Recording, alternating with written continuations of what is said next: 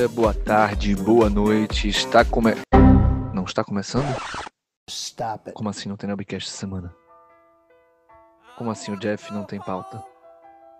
Como assim vamos ter o Vitor falando sobre novela asiática? Ou... Quem, é, quem é que cuida da produção ainda hoje? Hein? Ah, é o Vitor.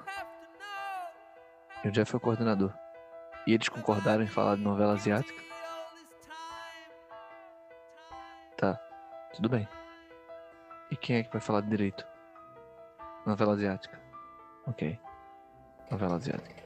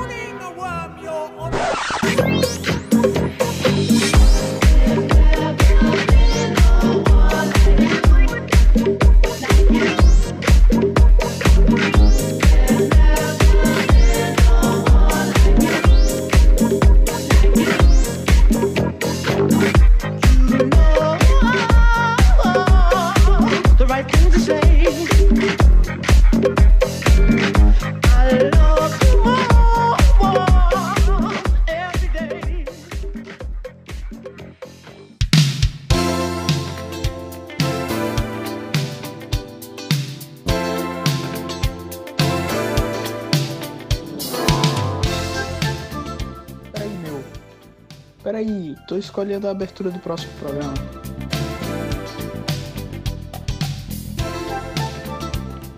É, ma- mas, como assim não tem pauta?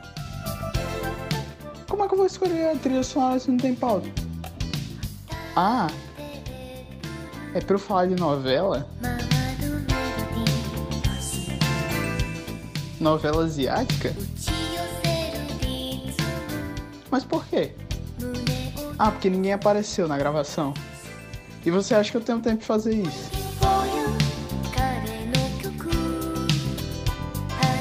Ah, então tá. Vamos lá. É, Eu recomendo aos senhores que assistam a novela chinesa Find Yourself, que é uma série televisiva do ano de 2020, estrelada por Victoria Song, Wei Long e Wang Yongjin. E fala a história de um triângulo amoroso, uma mulher no auge dos seus 36 anos de idade, um homem mais jovem com seus 18 para 19 anos de idade e um homem mais velho, maduro, próximo dos 40 anos de idade. Os dois se apaixonam pela mesma mulher e ela se vê entrelaçada dentro de uma sociedade carregada de preconcepções duvidosas e não sabe se vai se relacionar com um homem mais velho e ter que encarar o fardo dessa diferença de idade ou ter que assumir um relacionamento com um homem mais novo e sofrer o preconceito social. É mesmo, gente. Essa é Chain Wan Xin Xin Go, na tradução do, do chinês tradicional. A próxima parada é a felicidade, mas traduzido internacionalmente como Find Yourself.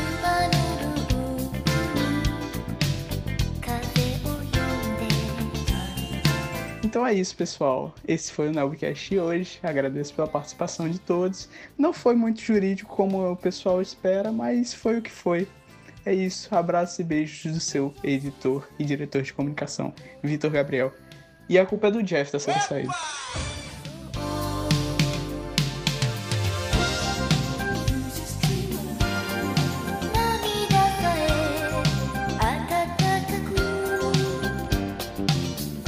Não, não, não, cara ouvinte. Você não vai ter que passar um programa inteiro escutando o Vitor falar sobre novelas coreanas. Não. Não, mas esse é um programa diferente. Esse é um programa diferente, estamos sem nossa mesa. E como estamos sem a nossa mesa, é como se diz. Quando os gatos saem, os ratos fazem a festa e hoje a gente vai ouvir música, porque eu estou só apenas eu e o nosso editor, Vitor Gabriel. Solta a música, Vitor. Não deixa o samba morrer, povo foi feito de samba, de samba pra gente sambar. Não deixa. Quando olho no espelho, estou ficando velho e acabado. Procuro encontrar, não sei onde está você. Afinal, a gente sofre de teimor quando esquece do prazer.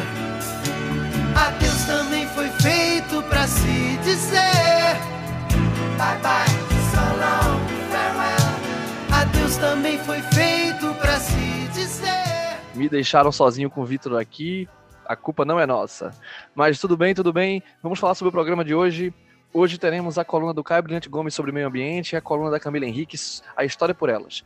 Também teremos trechos de duas entrevistas que fizemos. Como vocês devem saber, nós fazemos várias entrevistas e muitas não chegam à luz do dia, como se diz. E nós fizemos duas entrevistas com o Paulo Bueno e com a Gisele Barbosa. O Paulo falou sobre o princípio da boa administração e a anulação dos contratos públicos, e a Gisele falou sobre o interesse legítimo como fundamento do tratamento de dados. Nós não colocaremos as entrevistas na, na íntegra, mas colocaremos trechos das entrevistas de partes interessantes dela para vocês poderem apreciar esse, essa nossa sexta-feira diferente aqui. E isso tudo após a coluna do Caio Brilhante Gomes, que começa agora.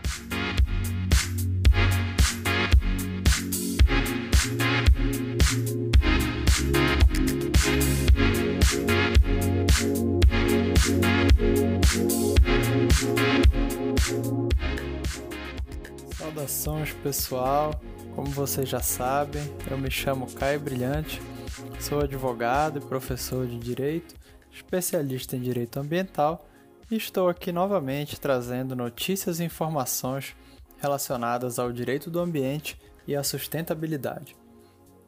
Na coluna de hoje, nós vamos falar sobre princípios do direito ambiental em Portugal e no Brasil. Considerando então que esse episódio do Nelbcast também abordou o princípio da boa administração, aqui eu vou falar sobre princípios que garantem a boa administração do meio ambiente, que são o princípio da gestão racional dos recursos naturais em Portugal e o princípio do acesso equitativo aos recursos naturais no Brasil. Então vamos lá. Primeiramente, falando do princípio da gestão racional dos recursos naturais em Portugal, nós temos que esse é um princípio que surge corolário da ideia de se prosseguir ativamente com o objetivo de prevenção, não condenando a atividade humana ao retrocesso econômico e tecnológico. Assim, quando buscamos gerir naturalmente os recursos naturais, essa não é apenas uma ideia de prevenção de danos a bens que são limitados e não regeneráveis, mas sim veiculando o aproveitamento de recursos essenciais à vida humana e ao progresso tecnológico, respeitando a sua fragilidade e a sua finitude. O resultado da ideia desse princípio é a imposição de limites limites à prática de atividades econômicas, como a caça, a pesca, limites à emissão de poluentes para a natureza, à água, ao ar, identificação de espécies ameaçadas ou em vias de extinção e, ao fim e ao cabo, a concretização de uma prevenção positiva, encontrando-se um possível ponto de equilíbrio entre a necessidade de continuar a utilizar um recurso e a necessidade da sua preservação. A ideia, então, de gerir racionalmente e preventivamente está relacionada ao ato de não deixar que o bem ambiental chegue ao limite da sua regenerabilidade ou ao fim da sua existência. Portanto, a gestão racional obriga um acompanhamento constante do estado dos bens naturais, que pode inclusive perceber alterações a condições inicialmente existentes ou colocadas para sua utilização. E assim, essa mutabilidade de circunstâncias do meio ambiente obriga também a uma adaptação da sua utilização conforme a própria necessidade apresentada pelo monitoramento realizado. Sendo assim, a gestão racional de bens é dinâmica e está em constante mutação, buscando uma correta regulação do Estado para garantia da perenidade dos mesmos, sempre utilizando as melhores técnicas disponíveis. Por sua vez, temos no Brasil o princípio do acesso equitativo aos recursos naturais.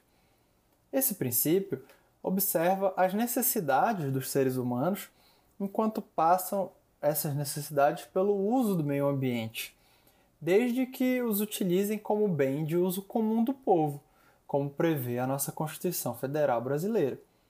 Ou seja, não basta a vontade de usar esses bens ou a possibilidade tecnológica de explorá-los, mas sim a necessidade de se estabelecer uma utilização razoável dos mesmos, ainda que não sejam atualmente escassos. Isso ocorre pois o homem não é a única preocupação do desenvolvimento sustentável. Também devendo ser observada a preocupação com a própria natureza pois nem sempre o homem há de ocupar o centro da política ambiental, mesmo que sempre busque um lugar prioritário.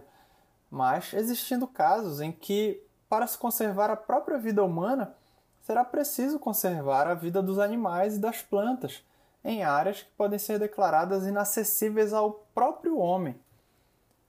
Pode parecer uma ideia paradoxal, uma solução de impedimento de acesso humano que será de decidida pelo próprio homem. Mas isso é algo necessário para garantir que os serviços ecossistêmicos sejam partilhados por toda a humanidade, como é o caso do provimento dos serviços ambientais. Dessa forma, a equidade no acesso aos recursos naturais passa pela ideia de oportunizar igualmente a fruição do uso da água, do ar e do solo, de modo a prever que os usuários só poderão usar os bens ambientais na proporção de suas necessidades presentes e não futuras, constatando-se então a existência de tecnologia que permita o uso imediato daqueles bens ambientais. Portanto, o que temos é uma ideia de equidade no acesso aos recursos naturais com solidariedade, inclusive com gerações futuras, ou seja, a ideia de solidariedade intergeracional que já foi trazida para vocês em colunas anteriores, garantindo o não esgotamento desses bens pelas gerações presentes.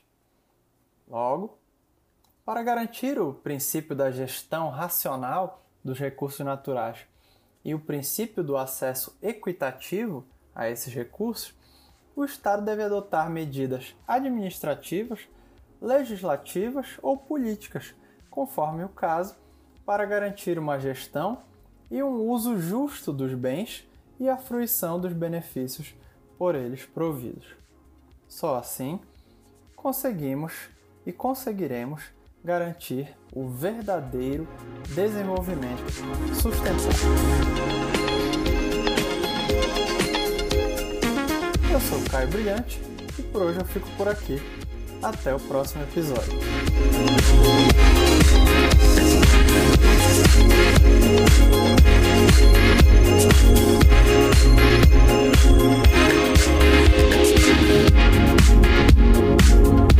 We'll be right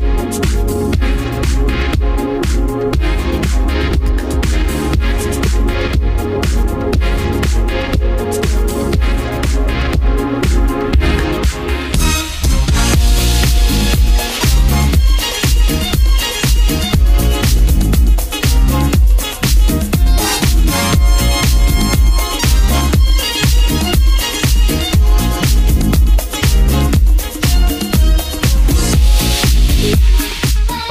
Acha que eu estou falando sozinho aqui, que eu não tenho ninguém comigo. Não! O Vitor Gabriel vai dar sua saudação. Diga, Vitor, diga sua saudação e diga qual foi a música que você escolheu para nós começarmos esta sexta-feira musical, já que os patrões não estão aqui. Domo arigatou gozaimasu, Cardona. E a nossa audiência, konnichiwa, genki desu ka? É o seguinte, a gente vai começar com tudo, a gente vai começar com o city pop japonês, o pop do leste asiático, o, pop japonês da década de 80, e para abrir com tudo, a gente tem aí 1986 Omega Tribal, só na caixa.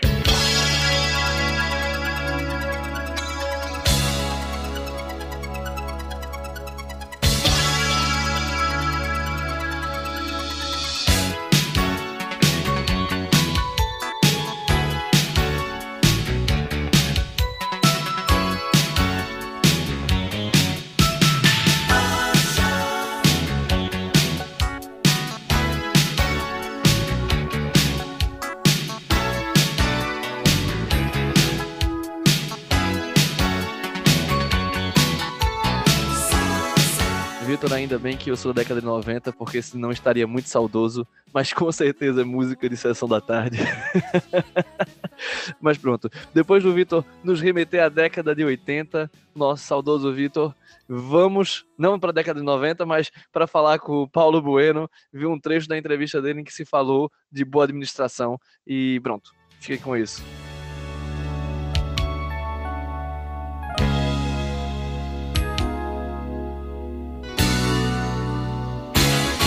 Comigo aqui continua a Adélio, o Jeff e o André. E a gente vai entrevistar agora aqui o Paulo Bueno. Doutor Paulo Bueno, aqui mestrando no mestrado científico da Faculdade de Direito da Universidade de Lisboa, na área de Direito Administrativo, e a gente vai falar sobre contratos públicos, sobre boas práticas e a possibilidade de anulação desse contrato. Paulo, seja bem-vindo ao Nubcast. É, primeiramente, agradecer ao NELB é, esse espaço que concede aí, está concedendo aí para os mestrandos e para os doutorandos também da, da faculdade, né, dessa, dessa querida faculdade aí que, que abraça tanto os portugueses, principalmente abraça os brasileiros, né, nós brasileiros, e muito agradecido mesmo. O, o tema é... Paulo, me diz uma coisa, uma dúvida que surgiu aqui. Cara, você é de onde de, do Brasil? E como é que você veio parar aqui, velho? Ó, eu, eu sou de Minas Gerais, sou mineiro, ai, um pãozinho de queijo. E eu sou, mais precisamente, de, de Pouso Alegre, sul de Minas. E só que eu já rodei já Minas Gerais tudo, toda aí. Morei no norte de Minas Gerais, em Belo Horizonte morei também. E como eu fui parar aí, foi por, destino, né? É, me formei em 2017, finalzinho de 2017, e logo depois já me interessou fazer um mestrado. E em uma dessas pesquisas, é, eu, fi, eu via a Faculdade de Direito da Universidade de Lisboa, né, como um, um, um atrativo, pois é pelos professores que tem, pela, pela grade acadêmica, pela estrutura, pela história que ela já que ela tem também, é, me chamou atenção e eu acabei indo eu, eu me candidatei né, para a Universidade de Lisboa, para de Porto e para Domingo também, lá em, lá em Praga, Braga. E eu passei nas três, é, mas eu preferi passar, é, ficar em, em Lisboa. Excelente escolha, excelente escolha, até porque a gente está aqui agora. Vamos negociar esse pão de queijo para a próxima vez? Vamos. Por favor. Já está aqui é. esperando os nossos depois. Mas, meu irmão, vamos a isso. É, assim, o tema que você colocou aqui foi a boa administração. A gente vai falar da anulação desses contratos depois, mas o que seria essa boa administração? E aí, obviamente, você vai entrar nisso para explicar a necessidade dela. Sim, sim. É, bem, primeiramente, só para explicar também um pouquinho, Cláudio, é, eu cheguei nesse tema por conta do, do, professor que eu tive no mestrado, o Paulo Otero, o Dr. Paulo Otero, e os demais outros professores também, e que uma das grades, no, a grade dele que ele, ele propôs, ele, ele tocou na, na, boa administração. E aí, na boa administração, é, eu fui dar uma pesquisada, eu adorei o, o tema, né, o, o instituto, e, e, eu fui vendo que Portugal tem algumas semelhanças com o Brasil, tem algumas semelhanças também com a União Europeia, evidentemente, mas é, tem algumas outras coisas também que tem coisas tem diferenças, né?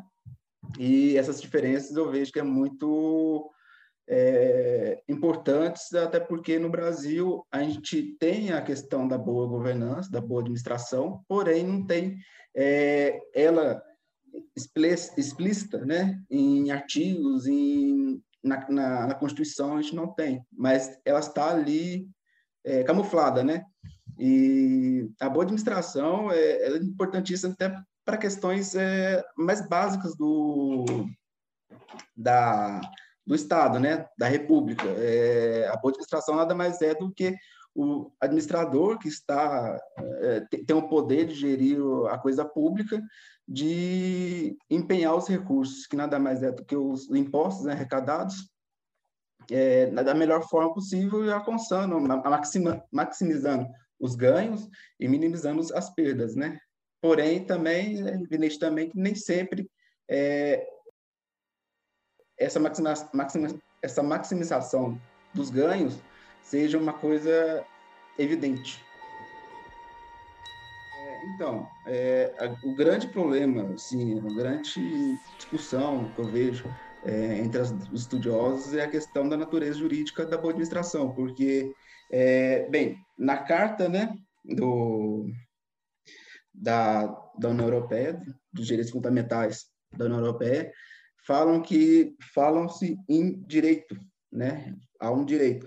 Porém, tem a grande parte da doutrina também fala sobre princípios, é, mas eu, ao meu ver, Cláudio, eu entendo mais que seja um dever jurídico. É, até mesmo com o professor Soares, ele explica sobre essa questão de ser um dever jurídico do administrador em é, destinar os recursos de forma correta e de forma a que melhore, não somente alcance, não somente cumpra o, o princípio da legalidade, a, a questão da legalidade, mas também de forma correta, de forma que alcance também um, não só o interesse público, mas também um bom interesse público, né?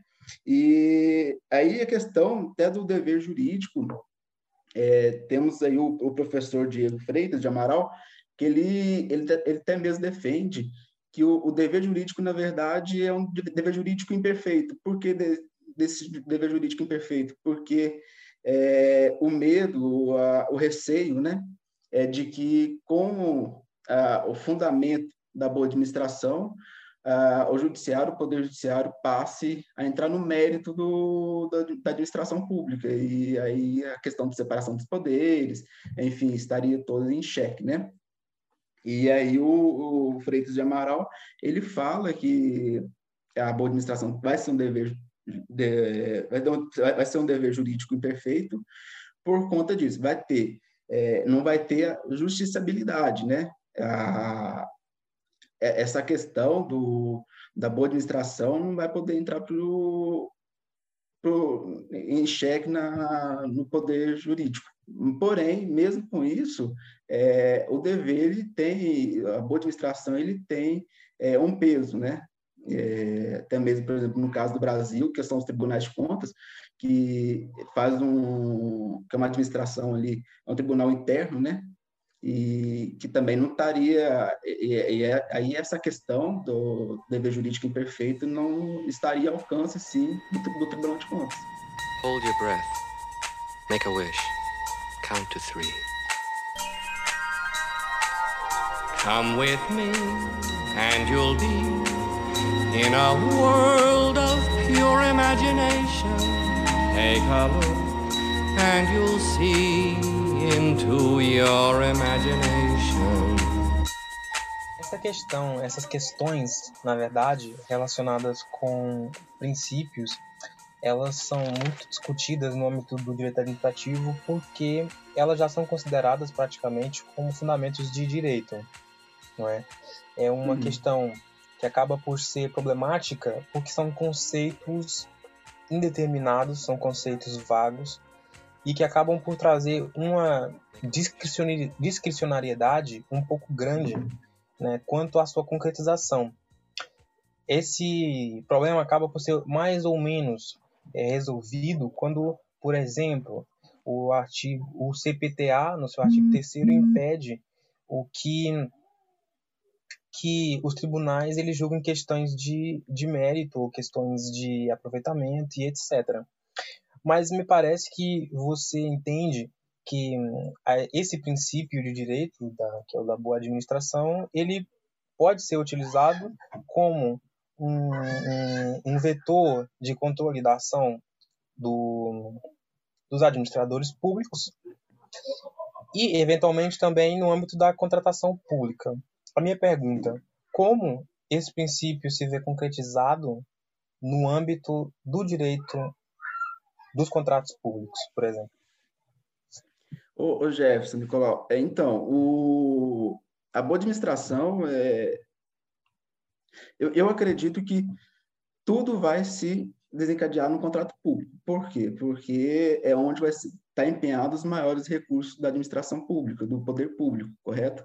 Então, se a boa administração esteja é, incluída em todos os atos públicos, mas menos na, na contratação pública, é, inevitavelmente vai acontecer casos de é, má administração nesses casos. É, e também até na, na, minha, na minha dissertação, eu vou até colocar um, um exemplo bastante, assim, lógico, exagerado, porém muito importante, que é o caso do, da presidente Dilma, na época, comprou, na época ela estava como presidente, né? Ela comprou uma, uma refinaria, se eu não me engano, nos Estados Unidos, que é, aparentemente foi um super mau negócio para o país, entendeu? E então, a, tendo a boa administração, em, principalmente nos casos de, de contratação pública, onde que o administrador público não vai visar somente a, a legalidade, cumprir a legalidade, cumprir a, a formalidade ali, é, mas sim empenhar os recursos da melhor forma possível, entendeu? E o grande, eu vejo o grande problema da administração é de que é mensurar o que, que seria bom. É, é, o, o que, que seria bom no momento. Vamos supor, por exemplo, na, na pandemia, é, o, que, o que foi bom na pandemia, o que foi ruim, quais, quais foram os atos é, administrativos que surgirem coisas boas ou coisas ruins, qual, qual, qual foi a eficiência do, dos atos, entendeu? É, no Brasil, por exemplo, teve, eu vou, eu estou falando muito do Brasil por conta da, dos exemplos da, da rotina. Eu, atualmente eu estou aqui como assessor jurídico no, na prefeitura de Pouso Alegre, da minha cidade, então acabo pegando bastante dessas questões. Mas é então o, na, na pandemia teve atos é, de gestores públicos que no resultado não, tiveram nenhum efeito positivo para a sociedade. É, então, assim, a boa administração ela é, é essencial e, e, principalmente essencial na, nos contratos públicos. Paulo, pegando um pouco nessa questão da, do princípio da boa administração e tentando caminhar um pouco mais para aquilo que falou o professor Paulo Otero, para você, qual é a importância uh, dos princípios, vamos colocar assim dessa maneira, da, da eficiência e da economicidade nos contratos públicos? Os contratos públicos têm que ser eficientes e, e tem que ter é, economicidade. Porém, é, outro exemplo também, há, vai ter é, casos, né, casos concretos, é, que a eficiência ou economicidade não vai ser propriamente dito de, de, de estar ali no ato. É, um exemplo disso é um, um, medicamento que a administração pública precisa comprar para um paciente que é, tem uma doença, tem uma enfermidade rara. É, logicamente, o medicamento vai ser caro, então não vai ter economicidade, e bem provavelmente é, vai gerar um custo enorme para a administração pública para beneficiar somente uma pessoa, mas é de, mas de fato é importante se é, esse contrato, essa essa compra, né, pela administração pública para suprir a necessidade de uma pessoa que, que está necessitada no momento e isso faz parte do contrato social, né, faz parte do, do da, dos deveres da administração pública, enfim. Mas, é, em contratos comuns, né, vamos dizer assim, contratos como é, pavimentação de, um, de, alguma, de alguma rua, é, contratação de, de alguma empresa especializada em determinada, determinado serviço, esses princípios têm que estar muito bem presentes e tem que dar, e, e, ao meu ver, principalmente, tem que estar bem visível para não somente um especialista, alguma coisa, alguma coisa desse tipo, é, estar prevendo, mas também principalmente a população.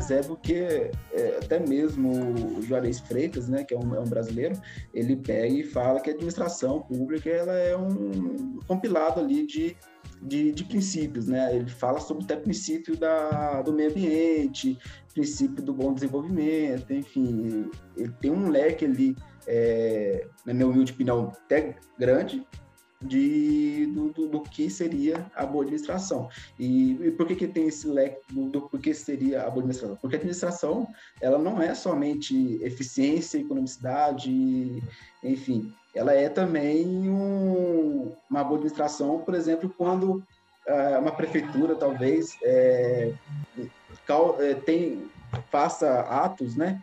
Que coíbe, por exemplo, o desmatamento, ou coíbe, por exemplo, indústrias pesadas na, no território do município, é, que vai causar poluição. Então, é, é a, nesse caso, a administração está ligada ao meio ambiente, igual o Juarez Freitas fala, é, de que a, a, boa administração, ela, nesse caso, é, prevendo a, a conservação do meio ambiente, ela vai gerar ganhos para a sociedade no futuro, no presente e no futuro, para gerações futuras. E o Juarez Freire é bem, bem interessante, porque ele fala que a boa administração é, é justamente essa questão da boa administração é, visar o presente, mas não se esquecendo do futuro também. É, o administrador público não pode fazer atos que talvez vai vai causar dano, é, vai causar é, certo dano aos cofres públicos, não prevendo o futuro.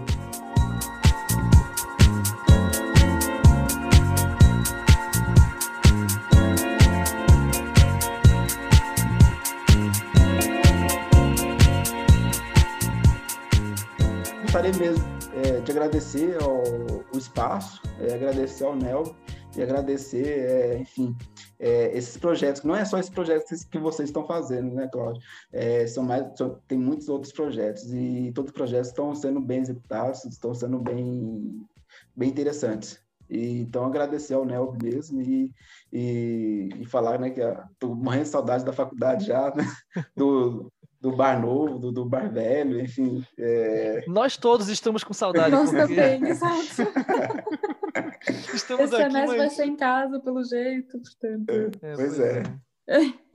Então podemos concluir que o NELB não falha com a boa administração. Não, não, não tá falhando. Muito boa. Al alguém dá um aumento pro Jeff. Paulo, Vou querido. no caso. É, André, A administração tem que ser eficiente, tem que ser sustentável, portanto, vamos ver aqui as finanças com a senhora tesoureira.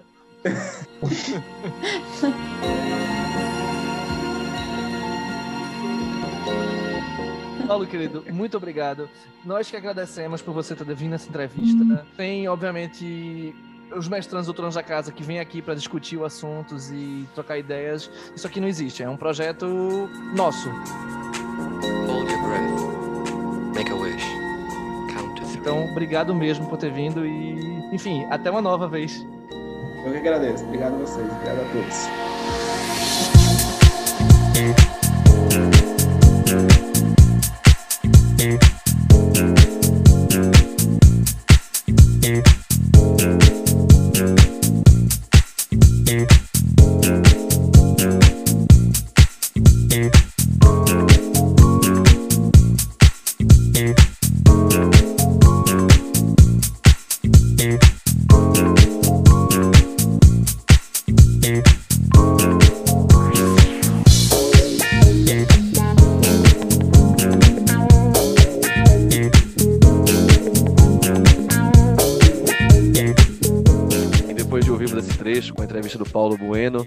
Vamos diretamente, Dr. Vitor, para a década de 90.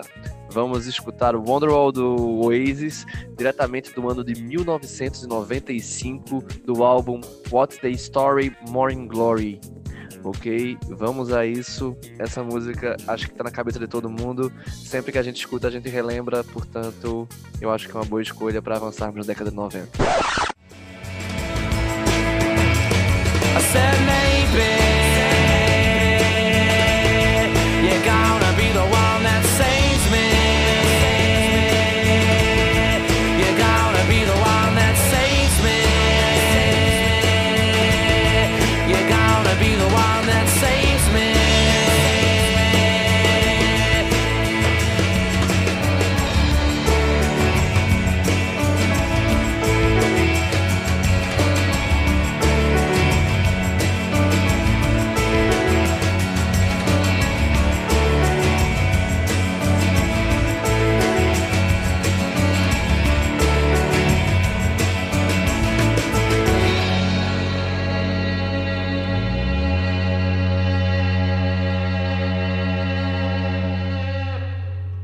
Cardona.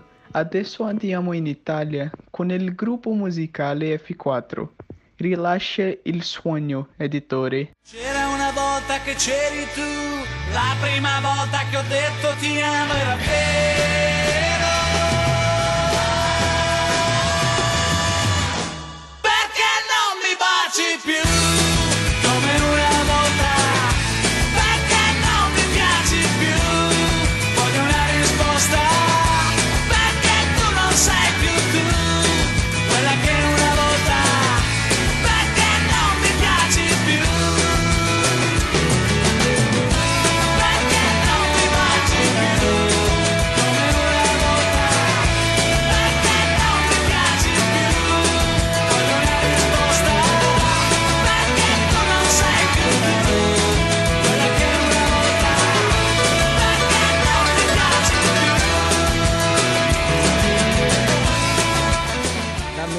Jeff Nicolau, Beli Carvalho e André Brito.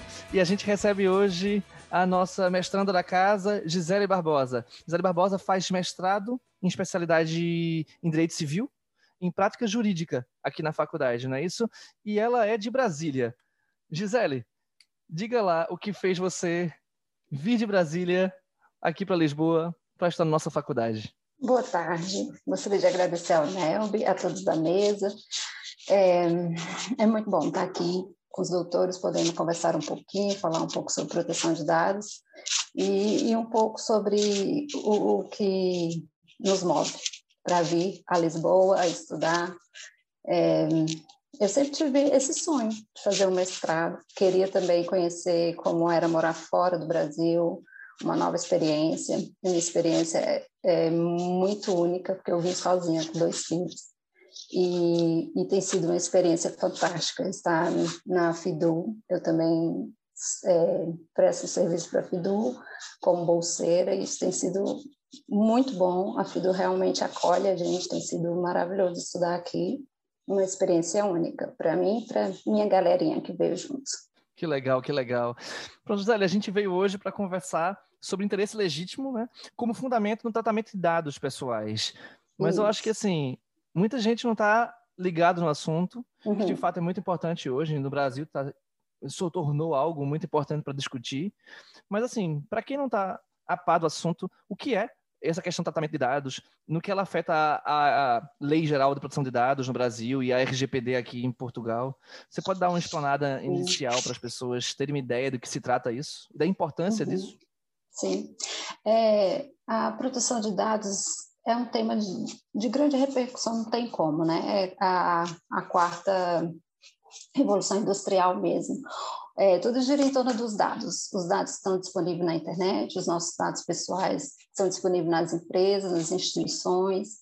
Essa importância dos dados, como é que esses dados serão utilizados, por quê? O que, que se verifica? É que dependendo dos dados, conforme você possui esses dados e trabalhe com eles, você tem como acessar a vida, a intimidade das pessoas para um marketing mais, mais assertivo, para uma política mais assertiva e, e até que ponto isso pode estar atingindo a vida privada dos cidadãos. E aí surgem as leis de proteção de dados.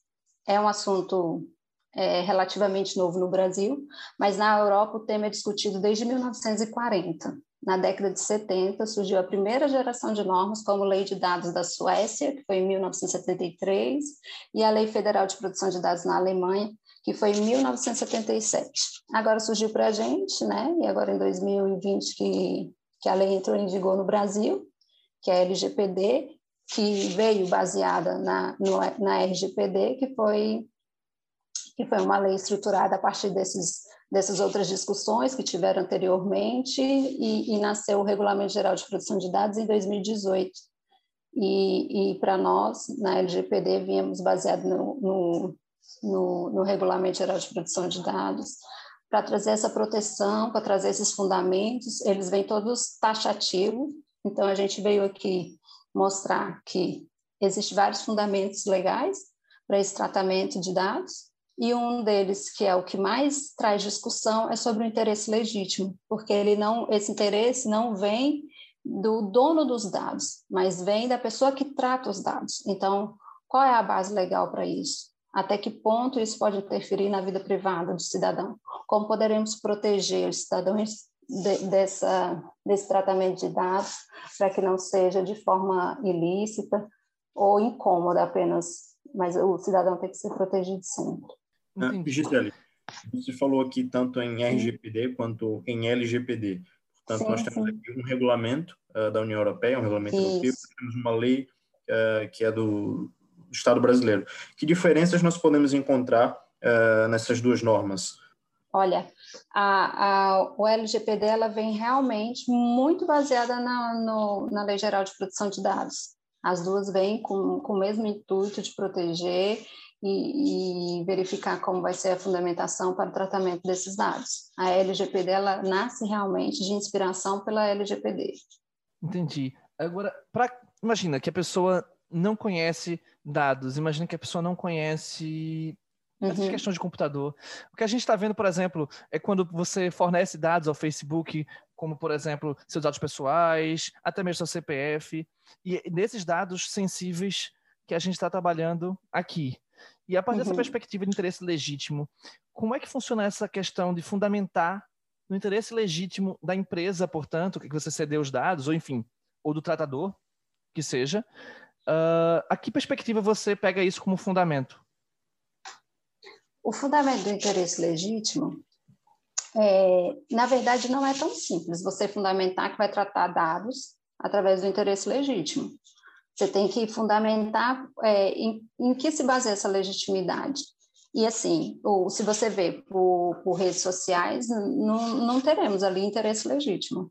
O que teremos, seremos o seu consentimento por usar aquela plataforma, você está consentindo que seus dados sejam tratados né? E ali não estaria o interesse legítimo, mas o interesse legítimo ele só pode ser tratado se aí nós teremos várias bases para fazer um tratamento de interesse legítimo.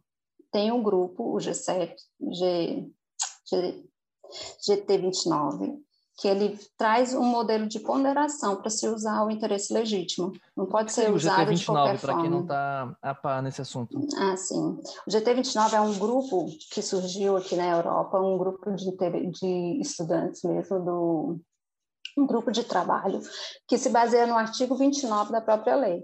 É o GT do artigo 29. É um grupo de trabalho europeu independente que tratou com as questões relacionadas com a proteção de dados pessoais e da privacidade até 25 de maio de 2018. E aí foi quando teve a promulgação da lei do Regulamento Geral de Proteção de Dados, do RGPD. Entendi. Mas assim, que, que, me dá um exemplo de um exemplo fático, mais ou menos, para a gente entender o que seria o tratamento fundamentado na, no interesse legítimo. E não nesse interesse contratual ou interesse de prestação de serviços, que é o que você colocou antes, como as redes sociais. Sim, sim. Olha, o que eu percebo do interesse legítimo seria o seguinte: por exemplo, é, vamos supor a Caixa Econômica. Ela trata, por exemplo, de dados dos cidadãos, certo? E aí ela quer. A, a Caixa, ela é uma. Ela é ela é uma empresa junto com, com ali com o governo e tal, então ela precisa, por exemplo, fazer, o governo precisa utilizar de um, de um programa público, é, um, pegar dados de pessoas para saber, por exemplo, se ali tem muito desemprego e se aquele desemprego está relacionado com, com questões de gênero, e aí ele começa a, a, a, aplicar realmente um teste de ponderação para ver se aqueles dados realmente ele pode utilizar e, e em que vai afetar o, o, a pessoa dona daqueles dados. E aí começa o teste de ponderação, que é, no primeiro ponto, tem que se basear no interesse legítimo do responsável pelo tratamento. O seu direcionamento é verificar o conceito de interesse legítimo, aí ele tem que reconhecer, verificar um se é um direito fundamental, corresponder total ou parcialmente ao interesse público, se identifica com outros fundamentos de licitude já disposto em lei, se é merecedor de reconhecimento jurídico, cultural, social, aquele dado que ele vai avaliar.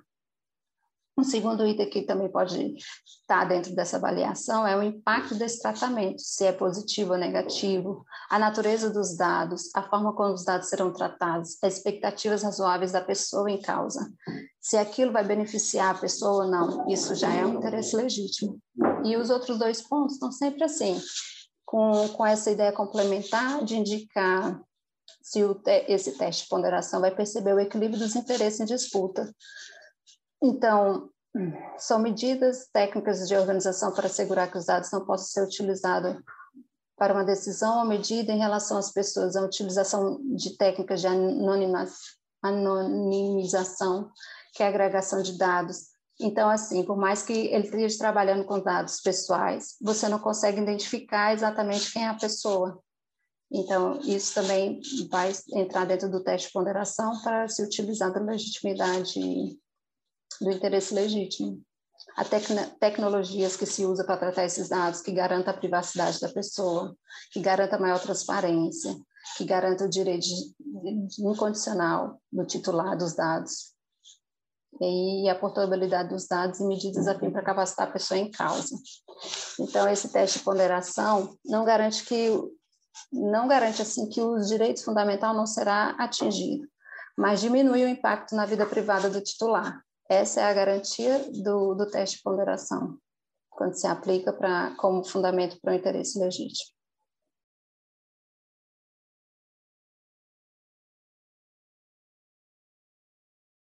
É, olá, doutora. É, muito Oi. obrigada por ter aceito aqui o nosso convite.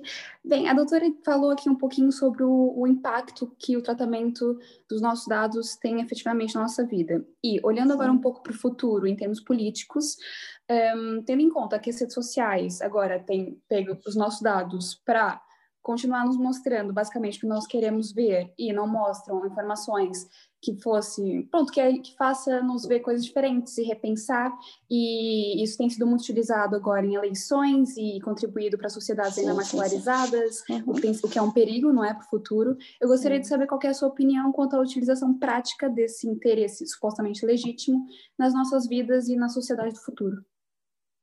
Então, o interesse legítimo é a última possibilidade de, de fundamentação para um tratamento de dados, porque ele vai ser interesse do terceiro e não interesse do dono dos dados. O primeiro, que é- o primeiro fundamento que a gente tem mais claramente seria o consentimento. E nas redes sociais, normalmente, a gente consente a utilização dos dados. Não é devido que esse- esses dados que é colocado nas redes sociais sejam utilizados diretamente para uma questão política entendeu? Então, eh, não pode se colher esses dados que é utilizado na rede social, desde que sejam dados que diga respeito que você não permita que outros usuários vejam para se utilizar numa política. Mas o que você consentiu está ali de forma explícita para todos verem. Mas a senhora acha que seria, seria possível, a doutora acha que seria possível no futuro criar alguma forma da lei conseguir ba- esbarrar um pouco essa utilização que, pronto, não, não corresponde ao nosso, ao nosso interesse, às nossas expectativas quanto à, nossa, à utilização dos nossos dados? Olha, o que a a lei, ela não veio com a intenção de proibir que você utilize seus dados. E isso tem que ser desmistificado. A lei não veio proibir isso. A, a lei veio licitar isso. Os dados serão utilizados. A nossa, a nossa vida moderna hoje não nos permite viver de outra forma. Os nossos dados, querendo ou não, em qualquer site que você vai efetuar uma compra, você tem que deixar dados lá e são dados sensíveis, são dados pessoais.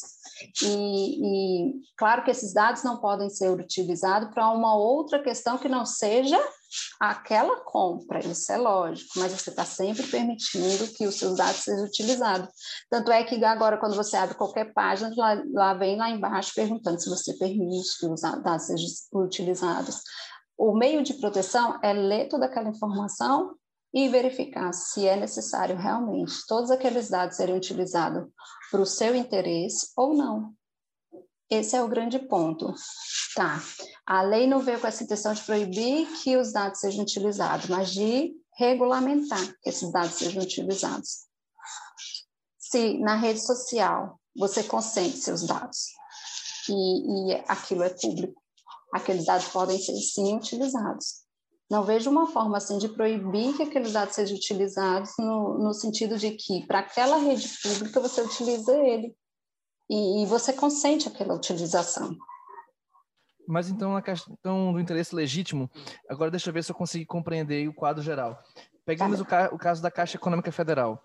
Uhum. Nós cedemos dados, inclusive eles têm dados mais sensíveis, até como dados bancários, mas pronto. Você, mas você Sim, cede sim. outros dados, por exemplo, do seu aplicativo para eles, que eles usam, por exemplo, para localizar se você está em determinada área geográfica, Região. com a finalidade, por exemplo, de segurança no uso do, do aplicativo, de transparência. Ou seja, Sim. a gente está falando de uma finalidade. Isso não envolve Isso. interesse. Há uma distinção Não. entre finalidade e interesse. Mas imagina que Exato. ela considera ser interesse legítimo a proteção da saúde do seu assegurado, ou, enfim, do seu cliente. E aí ela passa a fazer tratamento de dados relacionados à sua movimentação, ah, quantos passos você deu. Vamos supor que isso está acontecendo. Isso, na minha opinião, já seria ah, ilegítimo. Mas, óbvio, se ela está falando um valor fundamental como o direito à saúde, ela poderia argumentar dessa maneira e a gente estaria frente a uma violação dos dados? Dos dados sensíveis da pessoa? Sim, porque, ó, sim, eu verifico assim. Se ela utiliza, ó, é, é, no, no interesse legítimo, você tem que garantir que aquela pessoa não seja identificada de alguma forma. Então, eu entendo que é um entendimento muito mais amplo, tá? O que, que a Caixa vai pegar dados e vai fazer? Ela vai fazer políticas públicas e vai ser muito maior. Ela não vai é, pegar apenas o seu dado, você como pessoa que faz tantos passos e faz isso e aquilo, porque ela te, te identifica, e aí ela pode, desde que ela não utilize isso para fazer um marketing, para fazer uma política, ela está dentro de uma legalidade, mas ela utiliza isso no, no, num- numa amplitude que ela diz o seguinte, por exemplo, que em tal região é, o número, vamos dar um exemplo bem, bem tranquilo, é, o número de mulheres que não conseguem emprego é tanto. Isso identifica que ali existe tanto, tantas mulheres e, e verifica, ali você tem dados que são mulheres, é dado sensível, você tem dados da região, mas você usa aquilo dali para uma, pra uma finalidade pública. Não, então ali nós vamos começar a ampliar as possibilidades da mulher ter acesso ao emprego. E aí é num- num- numa perspectiva muito mais ampla, e não nessa perspectiva de de- delimitar você, o seu passo e, e a sua saúde e os seus dados. É dados mais amplos, que você não consegue identificar exatamente quem é a pessoa. Apesar de eu identificar que naquela região existem várias mulheres que não têm acesso ao emprego por tais e tais motivos, eu não consigo identificar que eu, Gisele, moro naquela região e eu não tenho emprego por tais e tais motivos. Entendi, Ficou mais entendi. claro? Me, me surgiu duas dúvidas a partir disso. Não, tá super sim. claro. Sim. É, uma é, eu percebi que há uma, uma clara associação que você fez entre a- o interesse legítimo e o interesse público nesse, nessa, nesse exemplo. E a Sim. pergunta é se nós teríamos a hipótese de um interesse legítimo que não fosse interesse público. E essa pergunta vem a partir de porque da perspectiva de que se o conceito é interesse legítimo e não interesse público, é porque deve haver uma diferença, ah, enfim, normativa Sim, sim. nesse aspecto. E, e o outro ponto, outra pergunta é, já adiantando, que é Uhum. nós cidadãos temos como nos proteger disso e dizer assim, afinal eu não quero que seja usado dados meus, ainda que anonimizados, Uhum. para por essa empresa X para fins ah, distintos daqueles para quais os dados foram cedidos, por Sim, exemplo? sim, sim. É, essa produção já existe, né, na verdade. Você sempre vai, você pode sempre acionar a empresa e pedir que seus dados sejam retirados a qualquer momento do, da lista de tratamento de dados, a qualquer momento você pode retirar. E, e se você não consentiu aquele tratamento para tal é, para algo específico, seria assim. Eu consinto meus dados para, por exemplo, para uma assistência médica, mas eu não consinto meus dados para que o marketing daquele, daquele posto de saúde, daquele ambiente que trata de saúde, me acione toda vez que ele tiver uma campanha de tal e tal coisa. Então, você consentiu apenas para o tratamento de saúde daquele momento. E depois que você termina o tratamento de saúde, você não quer mais que seu dado esteja ali. Isso é totalmente possível, vai ser retirado.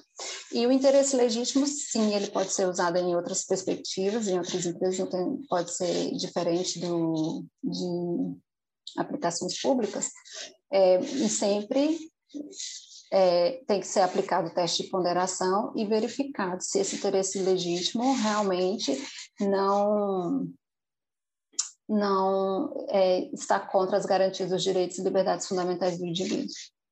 Sim, eu percebo. Doutora, Eu percebo que. Desculpa, Jeff. Eu percebo que, na verdade, a gente entra naquela colisão de princípios, né? A É, gente vive exato. nesse âmbito de colisão de princípios. Sim. Eu percebi. É por isso que Na o interesse verdade, legítimo é tão o interesse discutido. legítimo fundamenta, pelo visto, que empresas e mesmo órgãos, autarquias, usem nossos dados para fins distintos daquele do tratamento original dos dados, desde que legitimem esse uso a partir de um outro interesse que não era, não é necessariamente o meu interesse. Exato. Sim. E aí ela passa por um teste de, de, de, de ponderação sobre quais são os motivos que legitimam aquele dado. E realmente o que se tem de expectativa é exatamente isso, que, a, que o judiciário vai, à medida de que for tratando e for causas surgindo na justiça, nós vamos conseguindo entender mais claramente esse ponto, porque esse é um ponto que não fica totalmente claro em nenhuma das legislações. O que seria o interesse legítimo se é por interesse de um terceiro? E, e, na lei eles apenas falam assim, por exemplo, eu vou citar aqui o texto da lei da LGPD, que é no artigo 7 inciso 9. Quando necessário para atender aos interesses legítimos do controlador ou de terceiros, exceto no caso de prevalecerem direitos e liberdades fundamentais dos titulares que exigem a proteção de dados pessoais. É só sobre isso que eles falam. Então, esse interesse legítimo fica realmente vago. Existe esse teste de ponderação, que o GT29 nos apresentou como uma das alternativas para chegar mais próximo do que seria esse interesse legítimo, sem estar ofendendo esses direitos e liberdades fundamentais. Mas, em qualquer caso, a gente pode acontecer esse, esse choque de interesses e isso ser levado ao judiciário para discussão, porque realmente a lei não delimita o que seriam esses interesses legítimos de forma a dizer, ó, interesse legítimo é quando se encaixa nesse, nesse, nesse ponto. Nenhuma das leis trazem isso. Então, essa é a maior discussão nossa por causa exatamente disso. A lei não determina quais são esses interesses legítimos.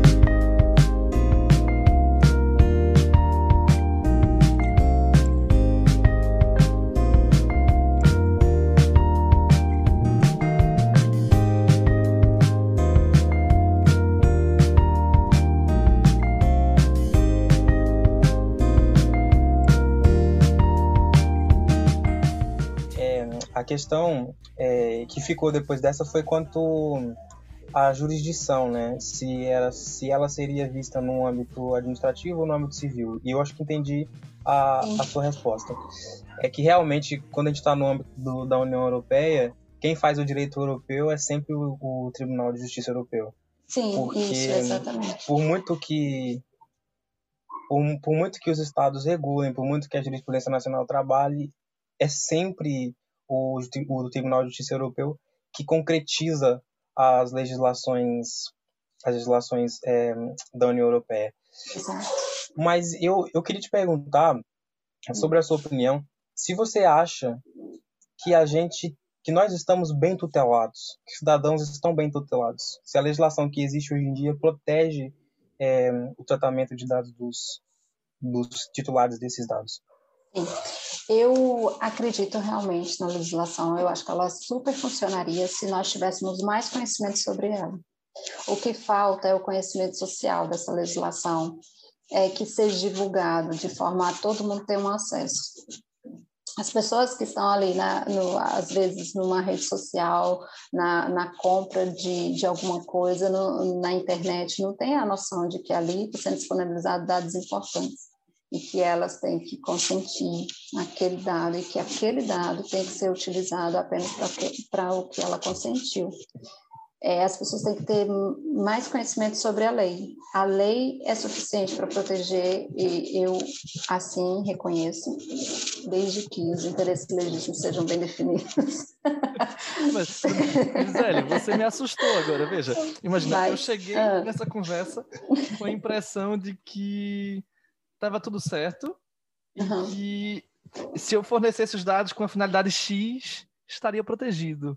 Agora eu saio com uma brecha do interesse legítimo na minha cabeça. O interesse legítimo é para sair com uma brecha. A gente não tem definido o que é exatamente o interesse legítimo. O que a gente tem sobre o interesse legítimo é as discussões que começam a, a- a se processar agora e, e as ponderações que foi indicado pelo, pelo grupo de estudo e, e é isso, mas a gente está sempre é, com essa voltados para o interesse legítimo, para um questionamento que se abre aqui e que é, é, mais à frente que teremos alguma definição do que é o interesse legítimo e, e uma proteção maior em cima disso.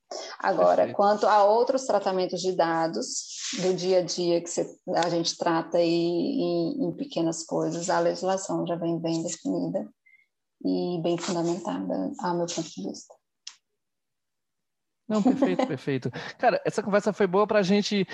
É exatamente o que você falou. A gente precisa entender a lei para usá-la melhor e tá E tá nisso. nisso. Eu, por exemplo, não tinha conhecimento dessa demissão. E eu queria saber, você tem alguma coisa mais para finalizar? Eu acho que você finalizou bem com essa ideia de que a gente tem que estudar a lei e, e refletir sobre. Você quer dizer mais alguma coisa sobre esse assunto?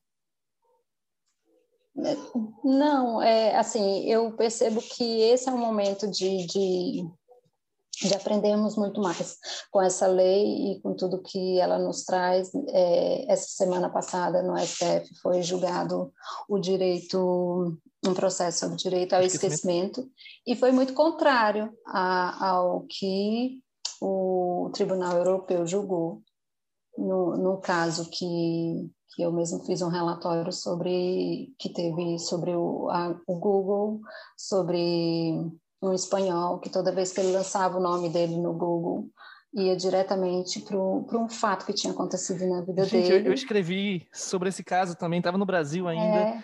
E eu fiquei agora. Saiu a, a decisão do STF, eu falei assim. Exato, então, totalmente no, contrário. No artigo completamente desatualizado.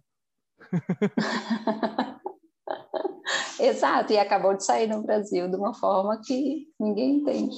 Então temos muito para discutir ainda. Então, já é o papo para uma nova discussão.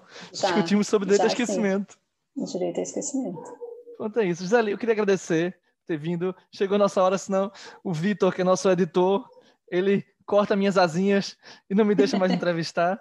Mas eu queria agradecer por ter aceito nosso convite, estar aqui. Foi muito legal conversar contigo. Eu acho que eu falo em nome de todo mundo. E, enfim, basicamente, seja muito bem-vinda. O Nebcast é, é, exatamente para isso. É para ter uma conversa sobre assuntos relevantes que estão no mundo do direito e que muitas vezes a gente deixa passar. Você deixou isso muito claro aqui. Obrigado. Muito obrigada, eu que agradeço. Foi realmente muito proveitoso. Temos muito para aprender. Ainda estou aqui discutindo para ver se as coisas encaixam. e, e muito obrigada.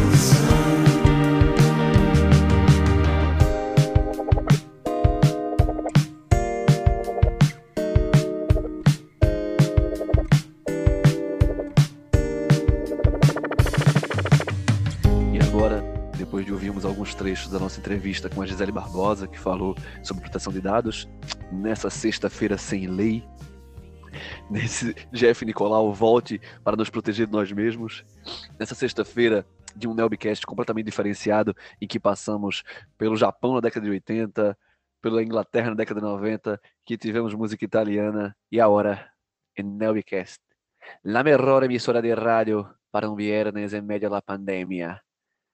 Vamos escuchar la canción de Bola de Nieve. Vamos a escuchar Drome Negrita.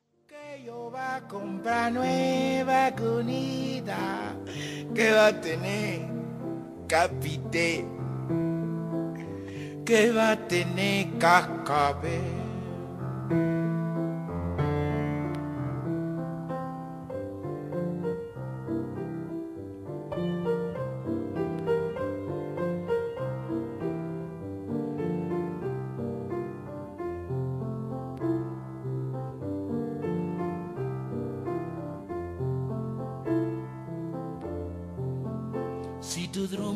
Traigo un mamey muy colorado.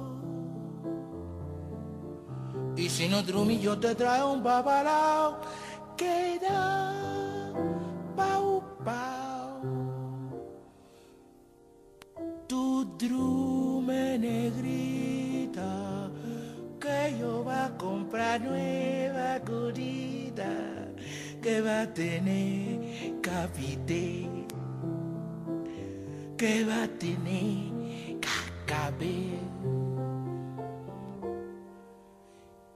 que va a tener.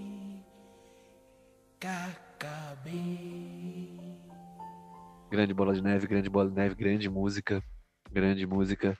Me fez lembrar a versão do, do Caetano pra Drama Negrinha, que de fato é também muito delicada, muito delicada. Enfim, vamos, ato contínuo, direto para a coluna da Camila Henriques, a história por elas.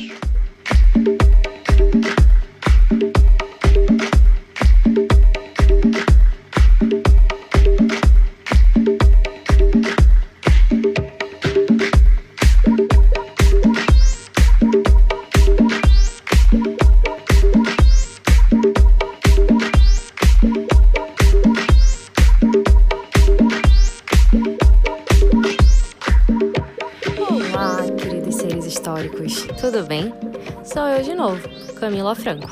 Estou aqui hoje para o nosso quinto episódio da segunda temporada da coluna semanal do Nelbcast Mulheres na História, uma iniciativa do Nelb em parceria com o Instagram arroba História por Elas. Hoje o nosso formato vai ser um pouquinho diferente, mas é porque, sabendo que o podcast de hoje fala sobre proteção de dados e o princípio da boa administração, eu não acho que poderia tratar de uma questão diferente.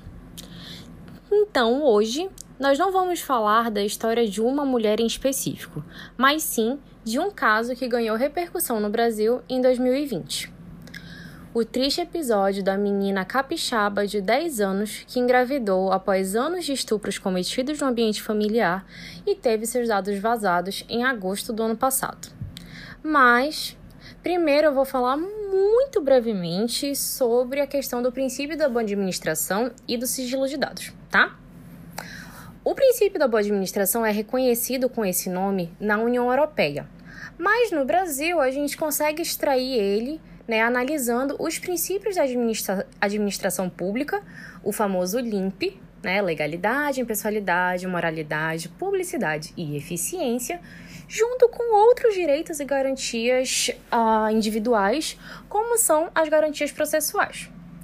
Além disso, é previsto que os atos de Estado devem ser públicos, mas existem casos onde há uma imposição de sigilo, como ocorre em qualquer processo que envolva menores de idade, para poder proteger a identidade e a integridade desse menor, tá bom? Então, voltando ao caso. Se você ouviu falar do caso, já deu para entender, né, é, com o nosso tema do geral do podcast de hoje, porque eu escolhi tratar dele. E aqui eu vou começar fazendo um pedido muito do meu coração para vocês tá? Sempre que a gente vai tratar de um assunto polêmico, é importante que a gente consiga transcender as nossas crenças individuais, morais e religiosas e analisar os fatos como eles são. É muito importante a gente entender que a nossa verdade cabe a nós e que outras pessoas não, pre não precisam pensar e agir como nós.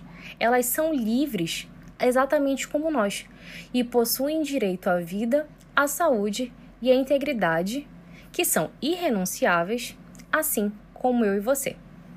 Então, combinado? Bom, vamos ao caso. Em agosto, fomos surpreendidos com o caso de uma criança de 10 anos que foi vítima de sucessivos estupros por membros da família ao longo de 4 anos. De um desses estupros resultou uma gravidez. Foi co- recorrido ao sistema de saúde para que fosse feito o procedimento aí da interrupção da gestação, mas o serviço de saúde se negou. Então, foi pedido para o judiciário que a, a realização né, do procedimento fosse efetivada. E aqui, como vocês já me conhecem, né, sabem que eu sou a pessoa dos parênteses, vamos para o nosso, os nossos primeiros parênteses de hoje. Quando a gente estuda um pouquinho sobre esse crime de estupro, a gente verifica que desde o Antigo Testamento até o período medieval, o estupro ele era considerado um crime contra a propriedade. Então, quando o corpo de uma mulher era violado, o que era violado era a propriedade do seu senhor, né? Fosse o seu dono, como era o caso de escravas, ou fosse a propriedade do pai ou do marido, no caso das mulheres que não eram escravas. Inclusive, é por isso que nesse, nesse período, né, quando um senhor estuprava a sua escrava, aquilo ali não era visto como um estupro, né, porque ele estava somente usufruindo, digamos assim, da sua propriedade. Depois do período da Idade Média, né, com a modernidade, o crime de estupro ele passou a ser de fato contra a figura da mulher. Mas ele era um crime contra a moral e os bons costumes. Isso se estendeu até pouquíssimo tempo atrás. Para vocês terem uma ideia, no Brasil, até 2005, o estupro, o crime de estupro, ele era anulado se o estuprador se casasse com a sua vítima. E só em 2009 o estupro deixou de ser um crime contra os costumes e passou a ser um crime contra a liberdade sexual. E sim, vocês ouviram bem as datas. Os anos são 2005 e 2009. Agora, vamos analisar aqui uma questão legal né, sobre o estupro no Brasil. É, no Brasil é permitido que esse procedimento né, para interrupção da gravidez ou aborto é, ele seja feito, que ele seja realizado em três casos. Ou seja, o aborto ele é permitido legalmente em três situações. A primeira delas é o estupro. A segunda delas é o risco de vida para a gestante. E a terceira é a gravidez de feto anencéfalo. Essa última foi por uma decisão do Supremo Tribunal Federal em 2012. Então, o que, que tudo isso quer dizer para o nosso caso, né? Para o caso que a gente está conversando aqui hoje? Isso quer dizer que essa menina capixaba de 10 anos, ela tinha o direito legal de realizar o aborto. Né? Ela não precisava ter pedido para o judiciário para autorizar que ela realizasse aquele procedimento. E vocês sabem o que é mais absurdo de tudo isso? É que, mesmo com autorização judicial, no Espírito Santo se recusaram a realizar o procedimento.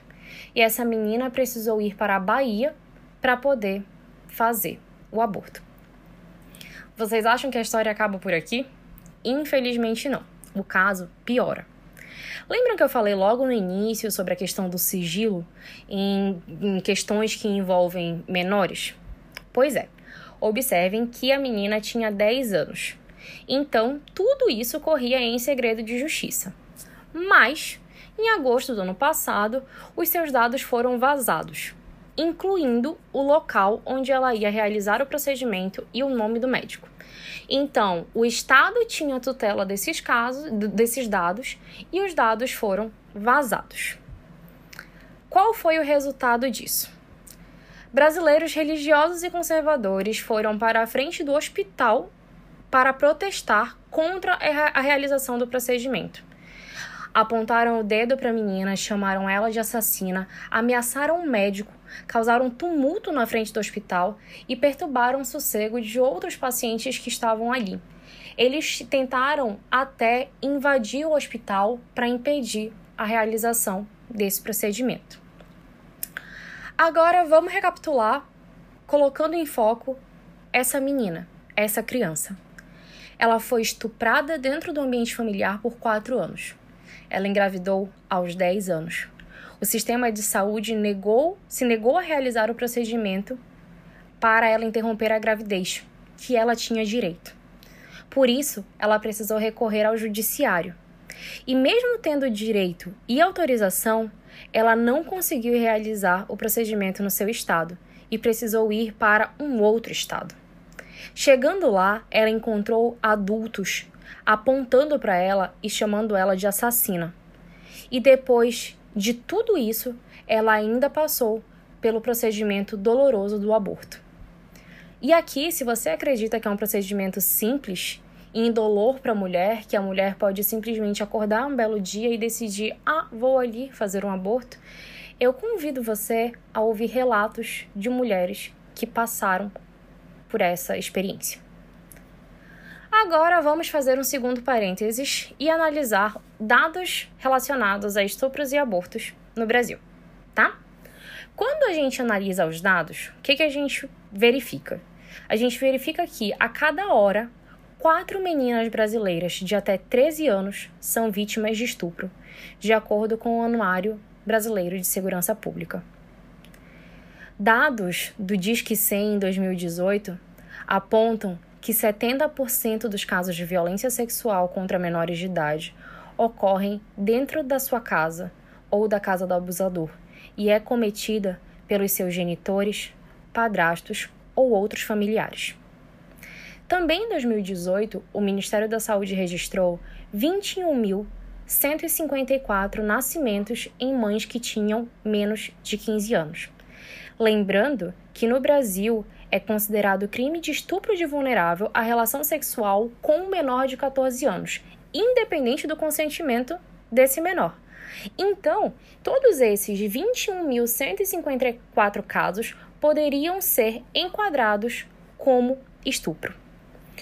Isso sem mencionar que gestar uma criança nesse período da vida é considerada uma gestação de risco, tá? Além disso, é estimado que na América Latina ocorrem cerca de 4,4 milhões de abortos por ano, sendo um milhão desses abortos no Brasil, de acordo com o Movimento de, de Mulheres em Luta. E desse total, consideram-se 95% inseguros. A ONU já divulgou que em torno de 200 mil mulheres morrem no Brasil por ano por causa de abortos de risco. A Pesquisa Nacional do Aborto revelou que 20% das mulheres de até 40 anos já realizou pelo menos um aborto, independente de idade, estado civil, crenças, classes sociais, grupos raciais e outros marcadores. Sendo que das mulheres que participaram dessa, dessa pesquisa, 56% eram católicas e 25% eram evangélicas. E como uh, um último dado, é, eu trago para vocês, na verdade, um fato, que é que a criminalização do aborto, ou seja, a gente impedir que o aborto seja realizado, isso causa uma discriminação indireta entre as mulheres. Por quê? Porque as mulheres com menos condições, condições financeiras, elas não conseguem ter acesso a procedimentos seguros, enquanto que as mulheres que têm dinheiro conseguem fazer abortos seguros, mesmo que ilegais. E aqui eu trago uma última reflexão para vocês. Defender a, a descriminalização do aborto não quer dizer que você apoia o aborto só quer dizer que você quer que qualquer mulher que decida fazer um aborto faça isso de maneira segura. E eu espero que cada um de vocês consiga fazer o difícil movimento de superar as crenças individuais e olhar para a realidade além da sua. Pensar na realidade e respeitar a escolha de quem pensa e vive realidades diferentes. Sobre a menina do Espírito Santo, a família falhou com ela quando ela foi estuprada no ambiente familiar. A sociedade falhou com ela quando as pessoas foram para a porta do hospital chamar uma vítima de assassina. O Estado falhou com ela quando o sistema de saúde do Espírito Santo se negou a fazer o procedimento e quando vazou os seus dados, expondo essa criança nacionalmente. Todas as esferas que deveriam protegê-las falharam com ela. E eu espero que em algum momento ela consiga superar tudo isso. O que eu espero desse episódio é que todo mundo reflita que ao lidar com questões sociais, devemos nos esforçar para nos despir das nossas crenças e pensamentos individuais, para poder analisar os dados e promover ações que protejam todos, incluindo as pessoas que pensam diferente. E, acima de tudo, que é urgente e necessário que a gente lute diariamente contra todas as formas de violência contra meninas e mulheres. Eu espero que vocês tenham um excelente dia, uma excelente tarde ou uma excelente noite. Espero também ver vocês aqui na próxima com mais reflexões e histórias sobre mulheres.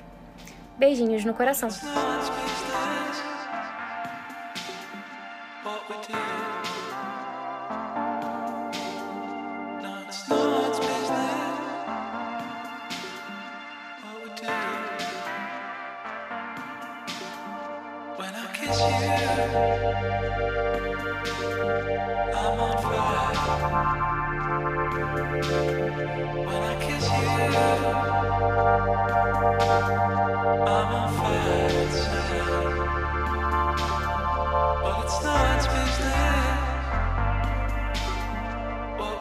E essa foi a coluna da Camila Henriques, encerrando o programa de hoje.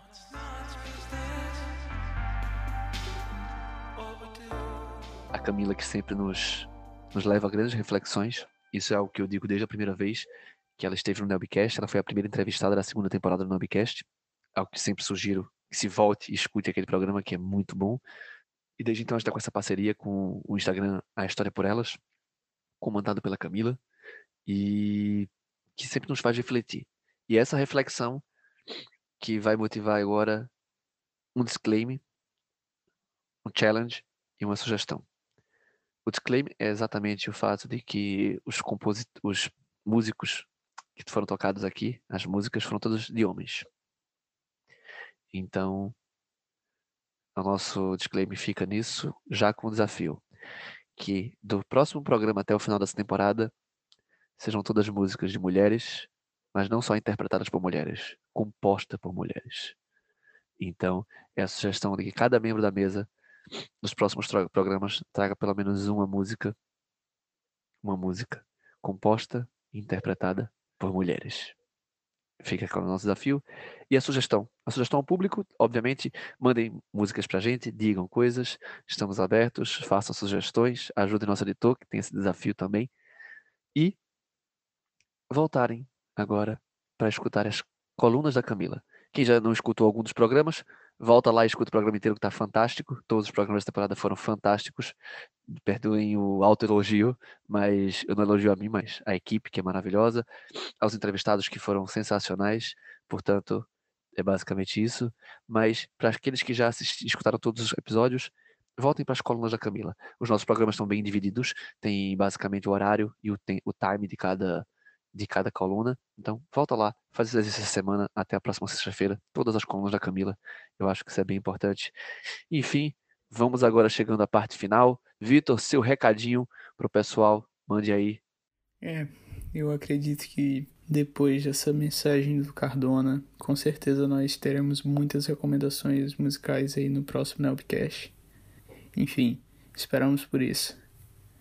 Então, para finalizar com uma despedida de um programa que foi extremamente musical, e eu não vou mentir, é, por mais que me dê trabalho, é algo que eu realmente me posto a fazer com muito carinho e com muito orgulho do resultado final, não só pelo meu trabalho na edição, mas pelo trabalho da equipe de maneira geral.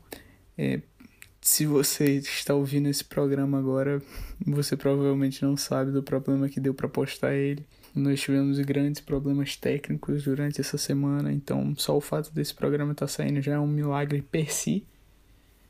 Mas eu acho interessante que fique pelo menos aqui essa menção. E sobre as músicas, né? Eu insiro as músicas no programa, mas nunca cheguei a parar para explicar isso. E eu acho que é muito bacana porque existe uma essência, existe um carinho muito grande, um toque de humanidade muito forte, particular meu, dentro daquilo que eu coloco como música no Nelbcast. Não só por ser um fruto de um trabalho, um fruto de, digamos assim, um hobby, que é até algo que eu gosto de fazer, mas eu sempre gostei de ter uma visão de direito como uma ciência social e uma ciência que se desenvolve de maneiras particulares mediante a sociedade em que ela se insere. Então, uma das formas de ver a cultura para mim, uma das formas de introduzir-me a uma cultura nova, uma das formas de me introduzir a uma cultura nova é através da música, que é algo que eu gosto muito. Eu acho que ela tem um poder muito forte de comunicação com o ser humano.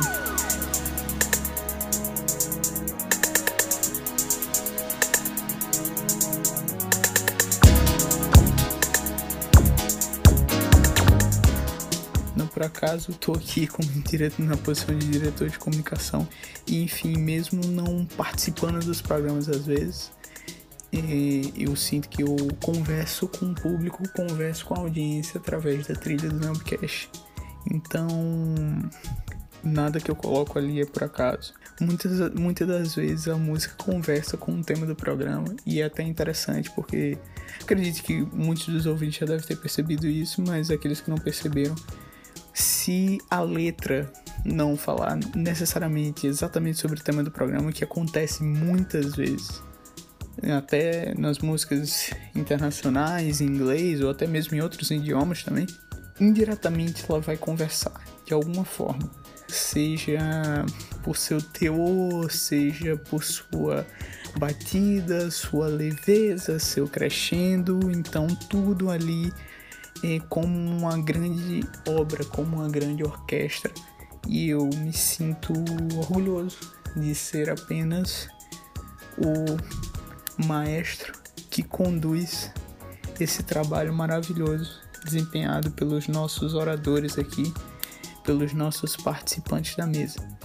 Então é isso. Se existe alguma forma de me comunicar através do Nubcast, eu me comunico por meio da música.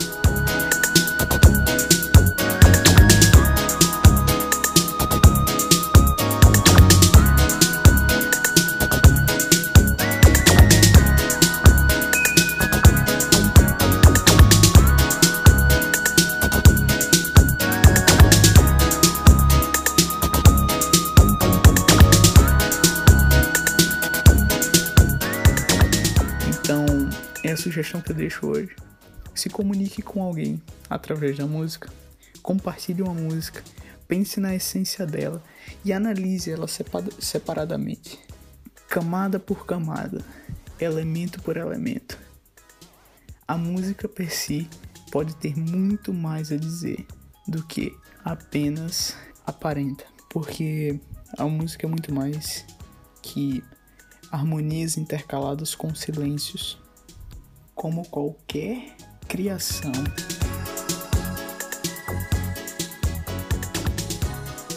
É uma manifestação de sua essência em uma forma determinada de existência. Então tudo que está ali tem uma essência. E uma essência, como qualquer tempero, como qualquer sabor, como qualquer cheiro, como qualquer gosto, ele transmite algo.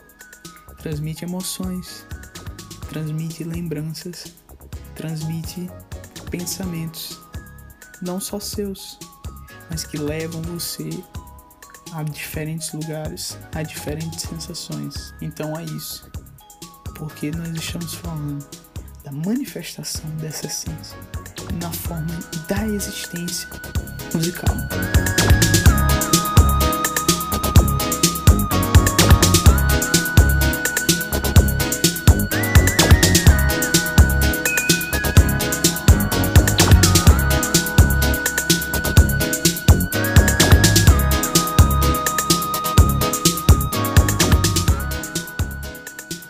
Isso, assim se encerra mais um Neocast. Aqui quem fala é Vitor Gabriel. Meu muito obrigado.